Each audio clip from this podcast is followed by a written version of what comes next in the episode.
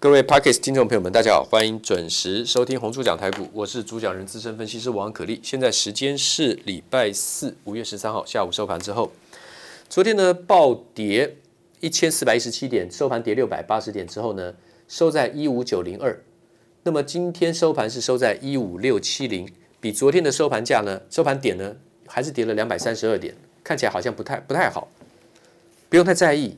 昨天其实留那么长的下影线，速度来太快也没什么必要。其实如果昨天跌一千四百一十七点，就收盘就是跌一千四百七一十七点的话呢，今天再开下去的话来讲，其实它会更快落底，因为让大家都崩溃、恐惧、失望透顶，然后呢，最后一波、两波、三波，所有的都在杀出去，跟着莫名其妙吓到全部都跟着杀出去的时候呢，那那个落底的话呢，就会非常的迅速。那。当然，昨天留了下影线，今天当然盘中还甚至有翻红过。今天涨过一百二十九点，最多跌五百三十三点，这个落差呢，一下子又来到了六百六十点左右，高低落差。以后你要注意哦，那种上一天上上下落差，什么三百点、四百点，可能会形成一种常态。当然，超过四五百点以上的，你说甚至昨天这种一千多点，那个不是常态。可是以后的常态，搞不好上下落差就三百点起跳。你要形成一种怎么样，慢慢成为一种惯性哦。然后呢，很多强势股不是飙涨停，就是瞬间就是跌停哦。个股期货式的走法，各位 Podcast 听众，今天跟你讲这些，什么叫个股期货式走法？期货没有涨跌幅限制，当然我们台湾受限于个股大盘，我们有十趴的涨跌幅的限制。所以期货它也会到达这个规模，可是我说的期货个股期货的走势就是它来回速度会非常快。那有些它不太跟，尤其是期货交易，它每个月结仓，它不会跟你天南天长地久，对不对？它不太注重什么基本面这种东西。期货最主要讲的就是一个短线的力道表现，对不对？绝对强压式的怎么样上涨，或者绝对强压式的崩跌，它的来回速度是它少了很多的中间的停顿等待。那个停顿等待会去反映对未来，尤其是基本面的期待，好跟坏的期待，会形成一个 buffer，buffering 就是缓冲。股票会有缓冲 buffering，期货的话呢是比较就是直线式的表现，线性的表示 linear 啊 linear linear action 或是 linear performance。这个可能一般人你平常比较很少会听到人家跟你讲这个东西。那为什么会有那个 buffer buffering 那种东西？因为，因为就是基本面掺杂其中的问题。个股的股价，如果说很好很好的时候，它也不见得一口气一直涨，它会稍微拉回停顿，拉回停顿，是因为对于每一个分段的财报公布，或是未来景气的扩张，总体跟个个体。个股个体的部分的扩张是不是符合原来的期待？它会需要验证，它会需要去观察，它会需要去计算，所以它会有一个缓持，会有一个会一个缓冲的，会有一个停顿期。如果对于未来预期是下滑的话呢，它杀的话呢，反过来会想说，是有真的情况那么差吗？会差到那么糟糟吗？还会继续差吗？还是差不多差差不好的情况已经快到底了？这个利空已经差不多已经反应完了。股价已经预先反映完了这个利空的跌幅了，会不会过度看看空？那还是会有停顿，它会跌了后会弹起来一下，跌后会弹起来一下，它会有缓冲，那个 buffering，这叫做股票比较正常的表现。但期货的话呢，因为它讲的是一个短线非常迅速的力道的对决，多空力道的对决，所以扣除掉了基本面。的考虑，或是把基本面的考虑降到比较低，甚至最低的程度的时候，它的股价就会直上直下，速度比较快，线性比较明显。这叫做个股股价期货走势法，股票期货表现方式，很多股票会走成这个样子。这对未来所有的操作者来讲，都是一个非常大的考验。你要能够与时俱进，是要看到交易模式的变革、市场的结构改变、市场的氛围改变、市场的筹码进出交换的方式的改变、大户、散户、中实户心态的改变、做法的改变，而不是只有盯三大法人、外资、投信、自营商啦、资券而已，不是只有这样而已。当然，你说你有很多的辅助工具，你去查什么券商的什么大户进出，不好意思，容我讲一句不客气的话，那个。你受骗的程度比你受贿的程度大多了。我不我不会说它没有用，但是我跟你讲，一般人你看到的那个明资料，你会受骗的几率会远远大过于你受贿的几率。那我刚刚讲了半天什么意思？就是你操作要非常果断犀利，不然你不要做。不是到今天昨这两天崩跌两千多点，我跟你讲这个，我说股票本来每天就有风险的。好，那我们今天这个 podcast 来讲，我就讲大盘的一些个股的一些情况。好比说中钢今天有量，它今天收盘跌一块七毛五不算什么，收在三十六点六。那么这礼拜高点四十六点七五是波段高点。从起涨这这波的起涨点，四月份的起涨点，从这个二十六块开始涨，涨到四十，分两段涨到四十六块七点七五，现在回到三十六点六，还是一个很强的一个形态啊。打下来还是可以找买点啊，因为融资也有减啊，自营商投信还是都买进啊，外资一开始在高档稍微砍一点，可力道来讲还是往上的。大成钢、大国刚做美国生意的二点三兆美元的基础建设有没有用？当然有用啊。大成钢我已经公开视讯操作，卖在五十三块。就是礼拜二卖五十三，然后呢，今天跌停板三十九点三五。大成钢过去连续四季 EPS 负零点一七元，负零点五八元，负零点零八元，正零点二八元。去年第四季转亏为盈，赚零点二八元。然后呢，全年是赔零点四四。那第一季呢？今年第一季公布出来赚零点五八元。哦，对不起，零点八八元哦，零点八八元，好不好？当然好啊。所以有高出要不要低进？一定符合买回的条件嘛？因为美国这个通过的这个基础建设的法案，要不要追加预算呢、啊？他一定会追加预算的、啊。哪一个国家公公共工程不追加预算的？那这个订单要吃多久？很哦，这可以期待很久。所以暴起暴落，个股的股价走势期货化。它连停都不停顿的，棒棒！昨天一根长黑，断，今天开盘就跳空跌停，打开爆量打开再灌跌停。那所以说，如果说你没有期货认知的操作方式，你股票也很难做，不是只要会股票而已哦。啊，那这个部分来讲的话呢，这是你要新观察到的事情，所以它不适合一般不够专业跟不够经验的投资人进入的市场。连股票都一样了，期货更不用讲了。一般投资人要期货跟选择权要赢的几率太低太低了啦。说实在，那胜率太低了，低到根本就已经不用再去计算了，就不要碰就对了。台湾呢、啊，第一年要求还有通这个办了这个期货证照的考试，我是台湾第一批考过的，我是台湾第一批考过的啊。那为什么后面这个我都不再再去搞？这因为我知道期货不会赢的嘛，从国外到国内都一样嘛。就算有人赢了，偶尔赢了一段时间赢了啊，什么暴富的什么什么事迹什么，再多看三年五年以后嘞，股神也很多啊啊，什么一下靠靠多少滚到多少钱？去年一整年大行情，很敢很敢冲，很敢每天越滚越大的人，当然会短时间内赚很多钱呐、财富倍增啊，赚两倍、三倍、四倍、五倍啊。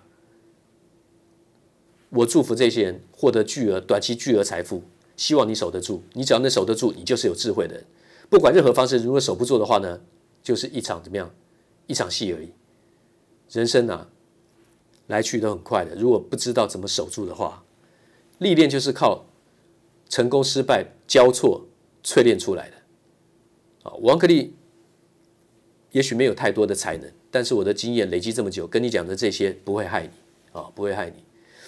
好那还有呢？八零四四的网家，网家的话呢，连续四季的 EPS 啊，零点八八元、零点四五元、零点五八元、零点二五元，这是去年零点八八、零点四五、零点五八、零点二五，就是去年第一季赚零点八八算最多的嘛，单季来讲啊，今年第一季就一点一六了，啊，你说可不可以买？呃，可以啊，为什么？就算它获获利没有跳跳升上来的话。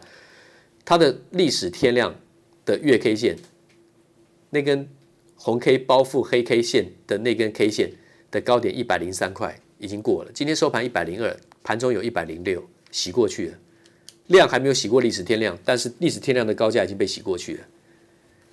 哎，网家不是高档股票哎，那为什么要讲网家？富邦媒不是把生意都抢走了很多吗？当初为了跟虾皮对战，对不对？网家也受伤，对不对？亏损。但是呢，它曾经最高五百三十七哦，然后跌到哪里？跌到两百五，觉得好像要落底了。在五百三十七是什么时候？网家五百三十七是在二零一五年，六年前哦，那时候的五月，六年前哦，哦，有五百三十七，后来跌了差不多只剩一半了，呃，两百五十块钱哪里？二零一七年，然后呢，二零一八、二零一九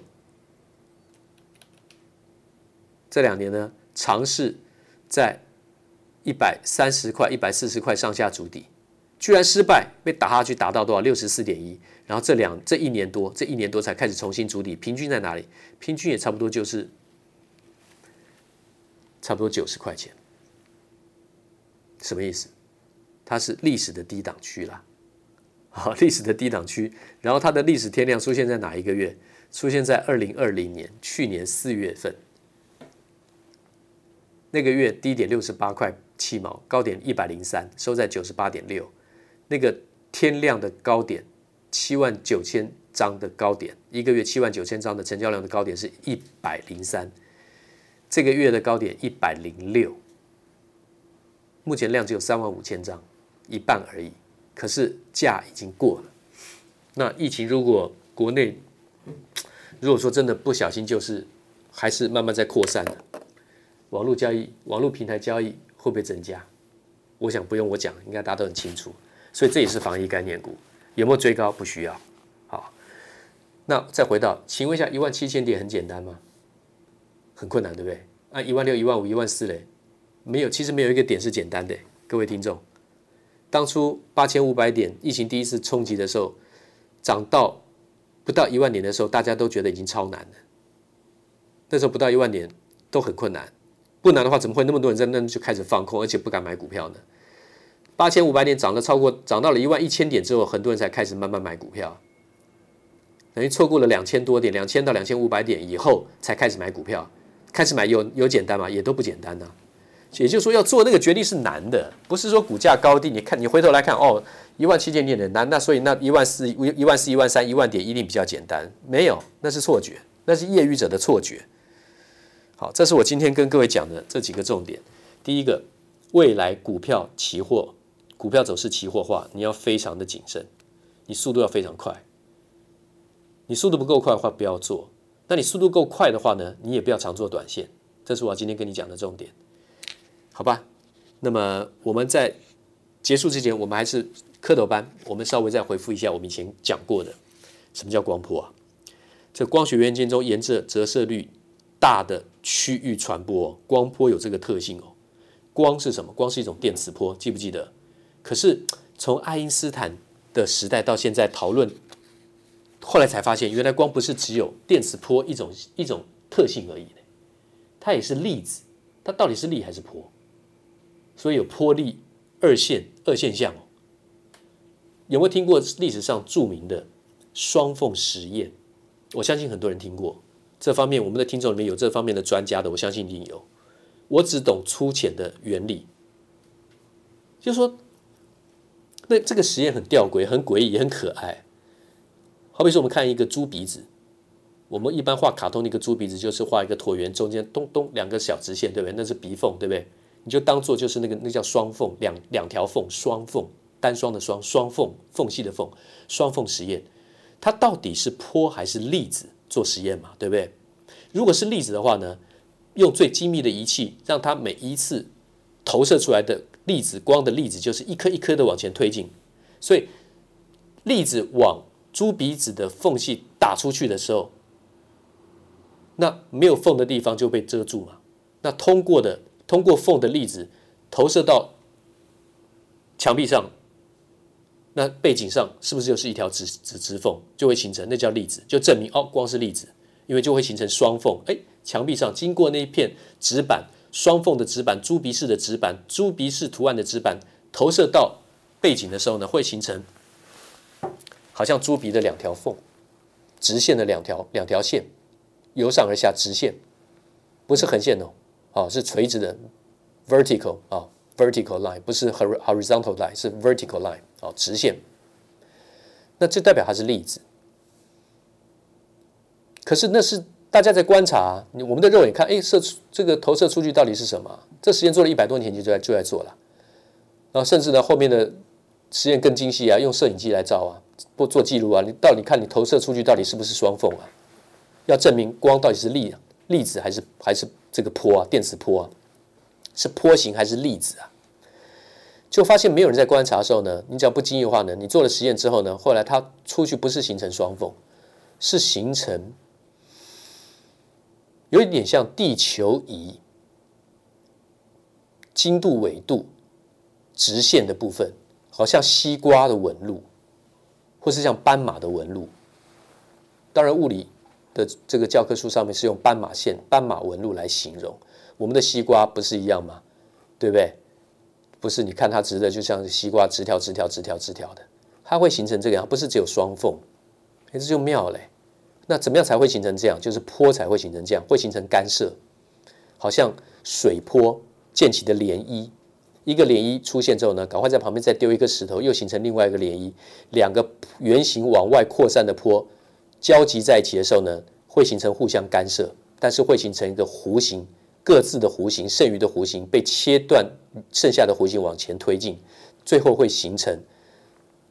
累积起来就变成像西瓜的那个条纹，像斑马那个条纹，zebra 那个条纹，这就是有名的双缝实验。所以证明光是波也是粒。所以我们要讲光波，要讲光纤，要讲光的折射率，我们先了解一下这个有趣、吊诡、可爱的历史上很有名的实验。我们不需要是工科背景，我们看一些网络上的说明，这个图形辅助电脑的这个动画啊，很精彩。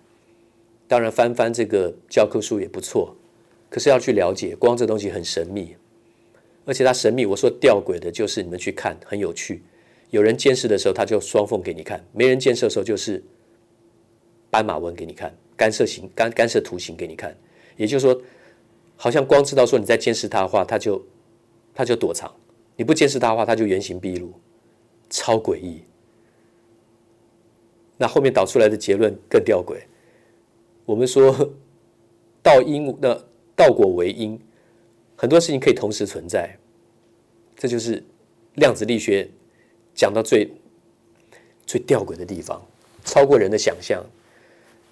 原因跟结果，结果还比原因更早出现，这什么事情？而且光跟力可以同时存在。好，这个东西很高深，我不是这方面的专业，但是我们就把这个现象讲给各位听。那我们在学习的时候呢，要把光当作电磁波，啊，才能够继续进行这个深入的这个一步一步的课程。今天先讲到这里，谢谢。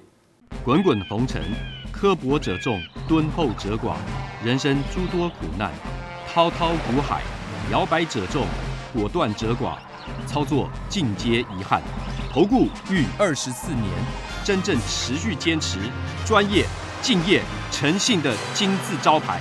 欢迎有远见、有大格局的投资人加入红不让团队的行列。二三六八八七七九，二三六八八七七九。